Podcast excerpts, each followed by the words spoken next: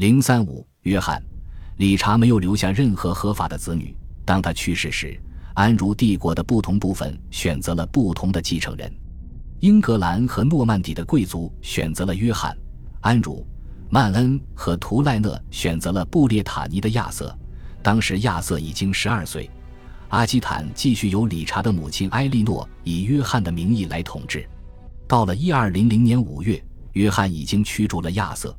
并立自己为所有安茹领地的领主，不过他为此付出了沉重的代价，将维克桑和埃弗勒割让给法王腓力。那年晚些时候，他取消了第一次婚姻，转而与昂古莱姆的伊莎贝拉结婚。与昂古莱姆的女继承人结婚，给约翰带来了巨大的战略优势。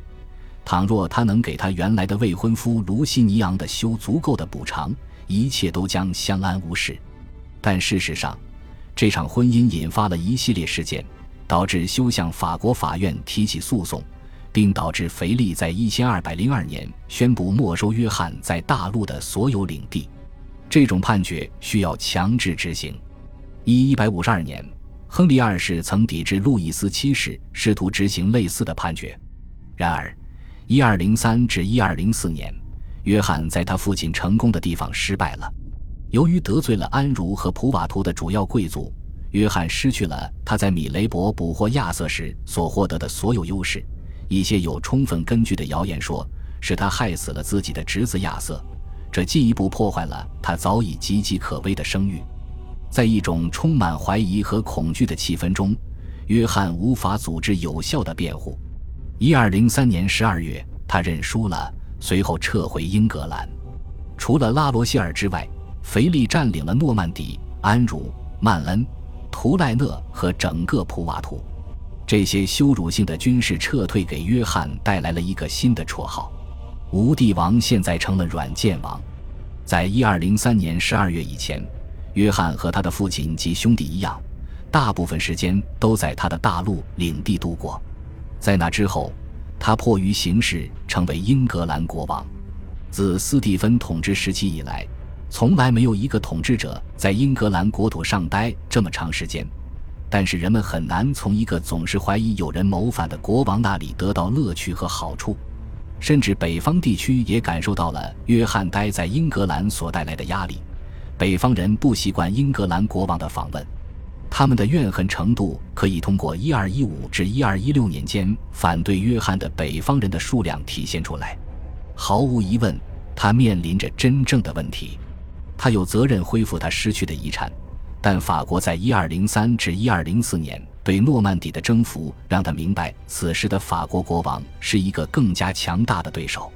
高的出奇的通货膨胀率意味着许多家庭和宗教机构陷入财政困难，他们责怪国王，而不是去理解潜在的经济形势。通货膨胀也削弱了王室的实际收入，结果，约翰频繁征税。并加紧了有关森林的法律。约翰与教会之间也有矛盾。一千二百零五年，围绕坎特伯雷主教人选的一次争议，导致约翰与罗马教皇英诺森三世发生冲突。一千二百零八年，英诺森对英格兰和威尔士实行了进行圣使令，所有的教会活动都被暂停。这种情况持续了六年。一千二百零九年，约翰本人被逐出教会。约翰和世俗社会似乎都不会对这种状况感到非常担忧。事实上，约翰对宗教禁令的回应是没收教会的财产，这甚至有助于缓解他的财政问题。但是在一千二百一十二年，一场贵族阴谋和肥力的越过海峡的计划让约翰认识到，一个被逐出教会的国王特别容易受到叛乱和入侵的威胁，所以他决定与教会和解。以便腾出手来对付他更危险的敌人。一二百一十三年，他同意将英格兰视为教皇的封地，因此而赢得了英诺森的谅解。英诺森表示会在即将到来的战斗中支持他。现在一切都取决于约翰试图收复失地的努力将产生什么结果。一二百一十四年，他率领一支远征军到普瓦图，但是在布文战役中，他的盟友被击败。导致他的大陆战略失败，同时英格兰也爆发了叛乱，但叛乱分子也有很多问题。叛乱的首领通常由心怀不满的王室成员推举，但消灭亚瑟之后，约翰就没有这样的对手了。他自己的儿子尚小，此时唯一可能的威胁是路易·腓力二世奥古斯都的儿子，但是一位卡佩王朝的王子算不上有魅力的对手，因此叛乱分子设计了一种新的反叛招数——改革方案。一二一五年六月，在占领伦敦后，叛乱分子迫使约翰接受后来被称为“自由大宪章”的文件上所规定的条款。从本质上讲，这是对安茹王朝六十年来的统治中一些令人反感的政策的修正。约翰认为，在兰尼米德达成的协议是不可接受的。他签字仅仅是为了拖延时间，试图实施大宪章，只会导致进一步的纷争。最终，叛乱分子不得不邀请路易来夺取王位。一二一六年五月，路易进入伦敦。一二一六年十月。在沃什湾的流沙中失去了部分行李搬运车之后，约翰病故。随后，这个国家因为一场内战而被撕成两半，这对于安茹王朝而言非常糟糕。约翰拥有让一些现代历史学家喜爱的品质，他对政府和法律事务的细节非常感兴趣，但在他自己的时代里，这些都没什么价值。